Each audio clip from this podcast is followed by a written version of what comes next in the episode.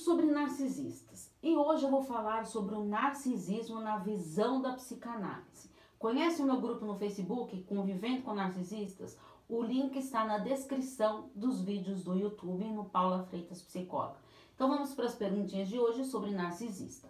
Primeira pergunta: como é o narcisista na visão da psicanálise? Olha, eu vou trazer aqui para vocês a visão da psicanálise, tá?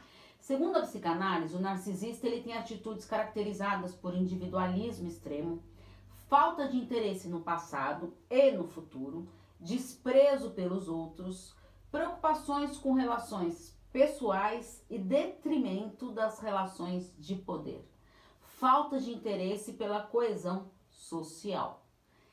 Transtorno de personalidade narcisista é em que o indivíduo ele é egocêntrico e exigente. E ele superestima as próprias capacidades e aptidões.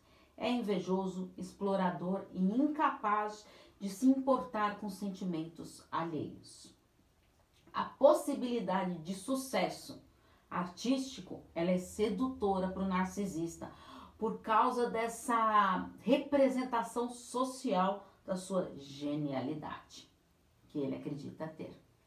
Segunda pergunta: como o narcisista lida com a raiva? Então vamos pensar em termos de psicanálise. A raiva, ela parece proporcionar uma sensação de segurança para o narcisista, que é uma essência muito, uh, muito só e não tem uma base segura. Consegue perceber? Então, por trás dessa raiva está toda uma ferida narcísica o narcisista ele fica em apuros, cujos extremos são, por um lado, a necessidade de se sentir especial e importante, mas por trás dela persistem sim a desesperança e um sentimento de inferioridade, que isso ele nunca vai admitir. Nessas circunstâncias, o narcisista ele se torna vulnerável, mesmo ao menor desprezo e rejeição que contrariam o seu caráter especial, assim como os percalços e traumas cotidianos ou às vezes incomuns, determinados pelo destino que não poderá ser amenizado. Então foram descritos dois padrões clínicos do narcisista. É, o narcisismo inconsciente, que ele parece ter pouca noção dos sentimentos dos outros e passa por cima deles com toda a sua arrogância e egoísmo. E também tem o narcisismo hipervigilantes, que eles são sensíveis à rejeição e à crítica. Então eles são tímidos, inibidos, mas egocêntricos. Se magoam com tal facilidade que o seu eu atrapalha qualquer relacionamento. Então os, narcis, os narcisistas, eles magoam, não conseguem perceber o impacto do que fazem aos outros e assim acabam atraindo todos aqueles bajuladores. Terceira pergunta: Freud contribuiu com o conhecimento sobre narcisistas? Freud diferenciou o narcisismo entre primário e o secundário. O narcisismo primário, segundo Freud, é a etapa normal do desenvolvimento na primeira infância, que prenuncia as situações da relação. O narcisismo secundário é em que os indivíduos acometidos se veem por uma regressão como objetos primordiais do amor em vez de outras pessoas. O eu narcísico, ele abrange três camadas de sentimento.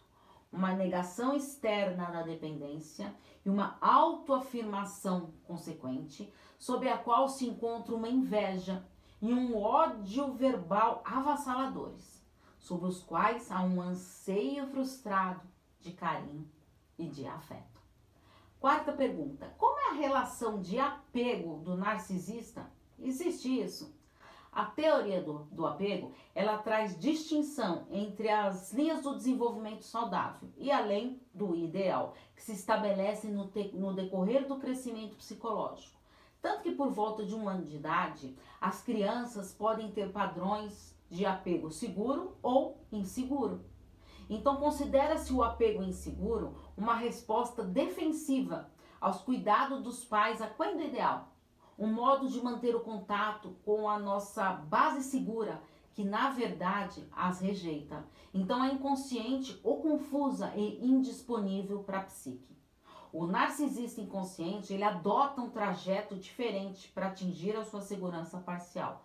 Ele é apto para reciprocidade Ele reprime e usa do poder para manter algum tipo de relacionamento com os outros. A sua impotência fundamental origina uma inveja insuportável e assim ele provoca inveja nos outros e atrai essa atração delas, ainda que há distância. Quinta pergunta: Como é o narcisista no decorrer das fases da vida? Bom, então, segundo a psicanálise, de acordo com todas as linhas que que eu pesquisei para vocês, vamos a ela.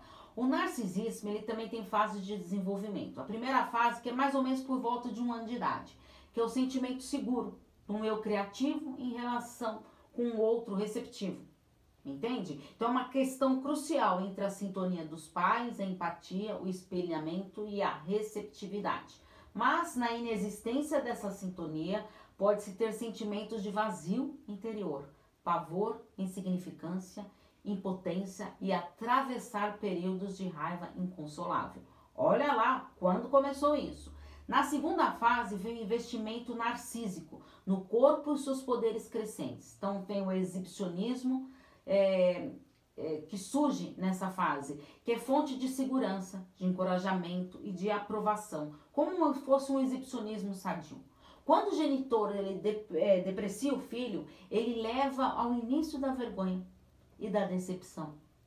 Aí tem a terceira fase, que é os primórdios da frustração ideal. Então, o narcisismo individual, ele passa a se incluir no narcisismo social.